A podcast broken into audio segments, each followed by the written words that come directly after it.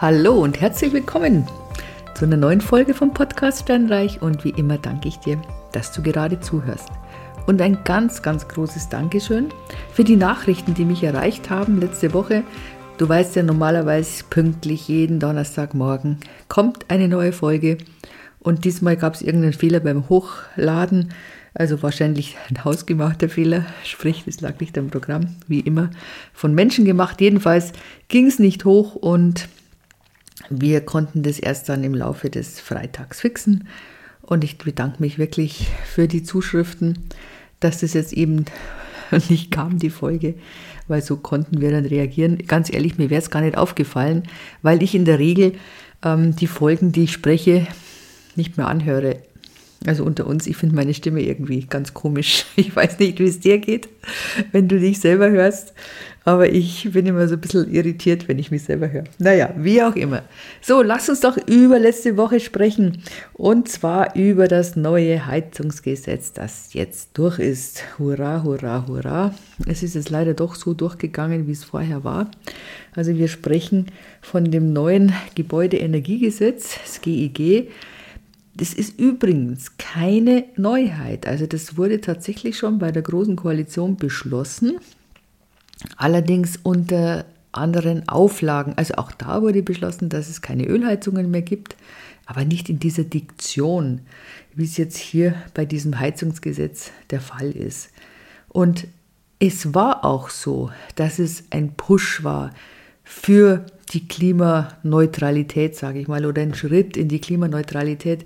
Ähm, ich kenne eigentlich fast keinen Neubau, der in den letzten Jahren gebaut worden ist und die eine Gasheizung eingebaut haben, sondern in der Regel wurden tatsächlich entweder Wärmepumpen eingebaut oder ich habe einen befreundeten Bauträger, der stellt so Autarkiehäuser her. Das heißt, es ist so ganz dick eingepacktes Haus wirklich super, super gedämmt. Dann hat er eine riesen PV-Anlage drauf. Und es ist also das Mietshaus mit mehreren Wohnungen. Und er hat in den Zimmern diese Infrarotheizungen an der Decke.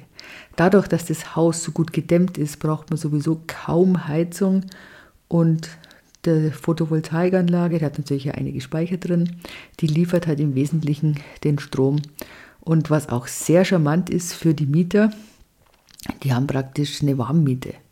Ja, er verkauft ihnen Strom, das ist so eine Win-Win-Situation. Er sagt, okay, gut, ihr bekommt meinen Strom für, ich weiß jetzt die Summe nicht, muss ich ganz ehrlich sagen, für so und so viel. Es ist mehr, als ich bekommen würde, wenn ich das tatsächlich einspeisen würde. Und die Mieter freuen sich, weil es viel günstiger ist, als wenn sie den Strom zukaufen müssten. Also so viel zu dem GEG, das es schon gab und eben diesen Schub, den es tatsächlich dann gegeben hat in Richtung erneuerbare Energien. Jetzt ist ja leider das Gegenteil eingetreten, das muss man ganz ehrlich sagen. Diese ganze Diskussion um dieses Heizungsgesetz, diese, diese Missverständnisse, diese Anhörungen von Experten, die zwar angehört wurden, aber letztendlich wurde deren Rat nicht umgesetzt. Und das waren ja alle möglichen, das waren ja Handwerker, das waren ähm, Sozialexperten, also in puncto Mieten und so weiter. Das waren natürlich welche von den Vermietern. Also alle möglichen waren da vertreten, aber allein die Regierung weiß es besser. Es tritt auch ab 2000, äh, also auf, auf 2024 in Kraft am 1.1. Neu ist, oder eine, das stimmt ja gar nicht, das ist ja nicht neu, sondern diese Veränderung, die nach dem ersten Aufschrei geschah, ist jetzt die, dass die Kommune zuerst liefern muss. Das heißt, die Kommune muss sicherstellen, was haben wir denn für ein Wärmekonzept. Idealerweise dann eine Fernwärme. Ähm, es gibt die kleineren Kommunen, die müssen das bis ähm, Mitte 28 oder Ende 28 haben, während die großen Kommunen, also die über 100.000 Einwohner, die haben dazu Zeit bis Mitte 2026. Und in dieser Zeit ist es so, also nach wie vor, es muss keine funktionierende Heizung ausgetauscht werden, weil das wäre ja sowieso der Wahnsinn, du musst es mir vorstellen. Eine größere ähm, Ressourcenverbrennung gibt es ja gar nicht, als funktionierendes zu entsorgen. Also nein, das muss nicht passieren und war aber auch nie so gedacht. Ich habe jetzt so ein bisschen ein Problem damit, ähm, was passiert dann, wenn eine Heizung kaputt geht in dieser Zeit zwisch, zwischen jetzt, also 2024 und 2028, weil da gibt es eine Übergangsfrist. Ja, was heißt denn das jetzt genau? Ich habe ehrlich gesagt nicht so was Genaues gefunden. Also das heißt, du kannst deine alte Heizung einbauen, also deine Ölheizung oder du kannst auch eine Gasheizung nehmen, weil du musst ja warten, bis die Kommune das Konzept hat. Und die normalen Öl- und Gasheizungen, die erfüllen natürlich nicht diese Anforderungen, dass 65 Prozent von der Energie eben erneuerbare Energien sein müssen. Ja, was tun? Also nochmal, man kann das natürlich einbauen und dann habe ich dann irgendwo gelesen, ja, sukzessive, so nach fünf Jahren muss man umstellen auf erneuerbare Energie auch das weiß ich nicht, wie das in der Praxis funktionieren soll. Ich meine, stell dir vor, du bist irgendwo im Plattenland oder e-, egal sonst irgendwo. Du hast einen, einen Öltank, sagen wir mal. Ähm, du wohnst so oder auch deine, es kann ja ein vermietetes Haus sein, ist so, dass da sicherlich keine Fernwärme gebaut wird. Das rentiert sich wirklich nur in Gegenden, wo viele Wohnungen sind, also wo die Häuser doch einige Stockwerke haben und es wird auch keine Gasleitung hingelegt und es gibt keine Wasserstoffleitung oder was weiß ich. Nein, es bleibt bei dem Öl. Und wie sollst du jetzt umstellen auf erneuerbare Energie mit 65 Prozent? Du müsstest quasi Öl nehmen, das zum Teil so Bioöl ist. Also nochmal, ich weiß nicht, wie es funktionieren soll. Ich finde, das ist so unausgegoren, ich könnte echt abkotzen. Das gleiche bei der Gasheizung. Ja, wer sagt denn, dass diese bestehenden Gasheizungen, die es jetzt gibt, überall in den Städten, dass die so umgerüstet werden können, dass dadurch dieses Biogas und diese erneuerbaren ähm, Energien durchgejagt werden können. Puh, ich sag's dir, es ist schon ähm, schwierig, wirklich schwierig.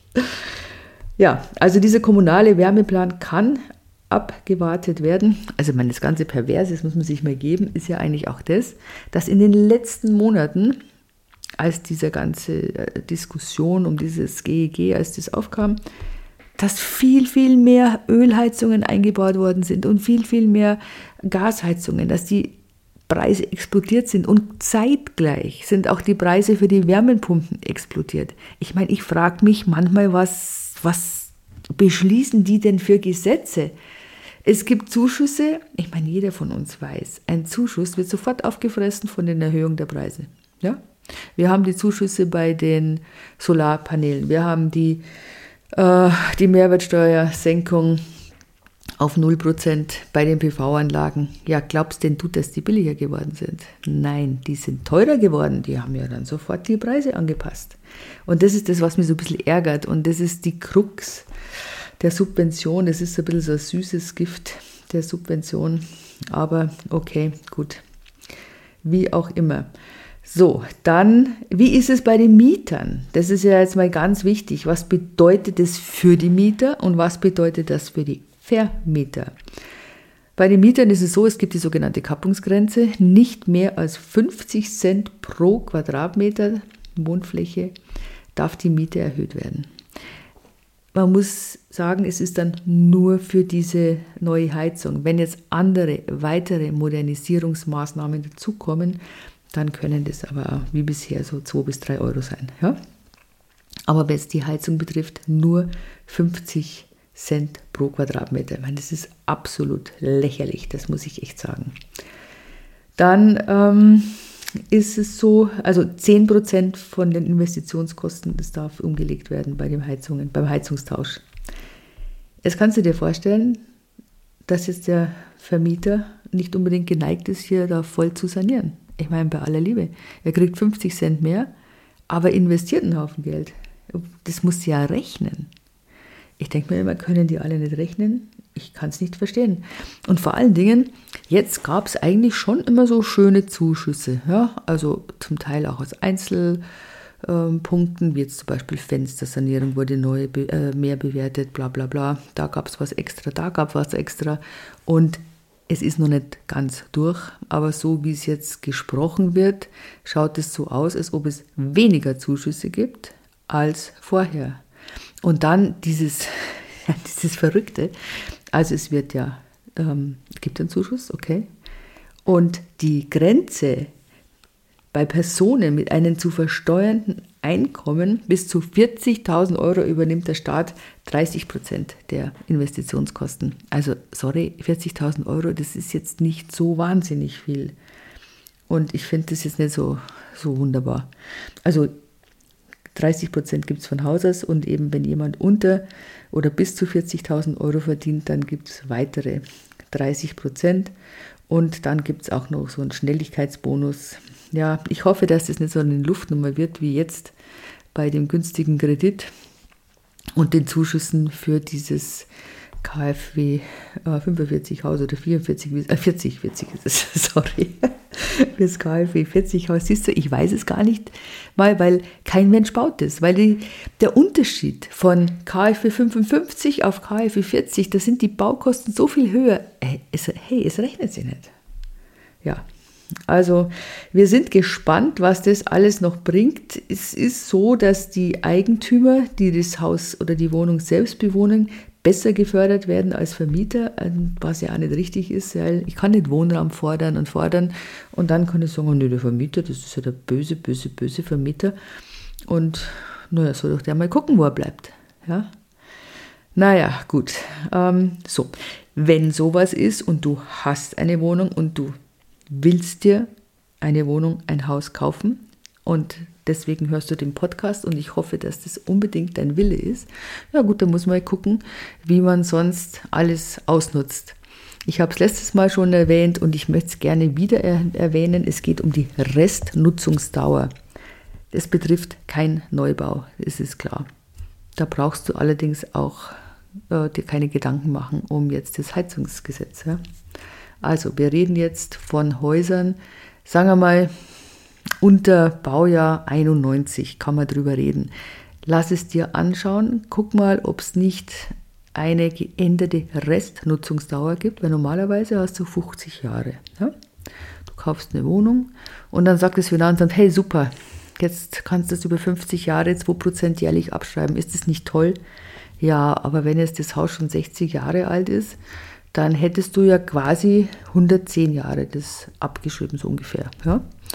Und eigentlich sachverständig, da gibt es Konsens, das wurde auch im letzten Jahr, im vorletzten Jahr wurde das geändert, 80 Jahre Gesamtnutzungsdauer. Das Finanzamt sagt, hey, anyway, wir machen bei jedem wieder neu ein neues 50-Jahres-Fenster auf. Das kannst du aushebeln, indem du einfach so ein Restlaufzeitgutachten machen lässt. Also das rentiert sich auf jeden Fall. Ich mache die gerade vermehrt.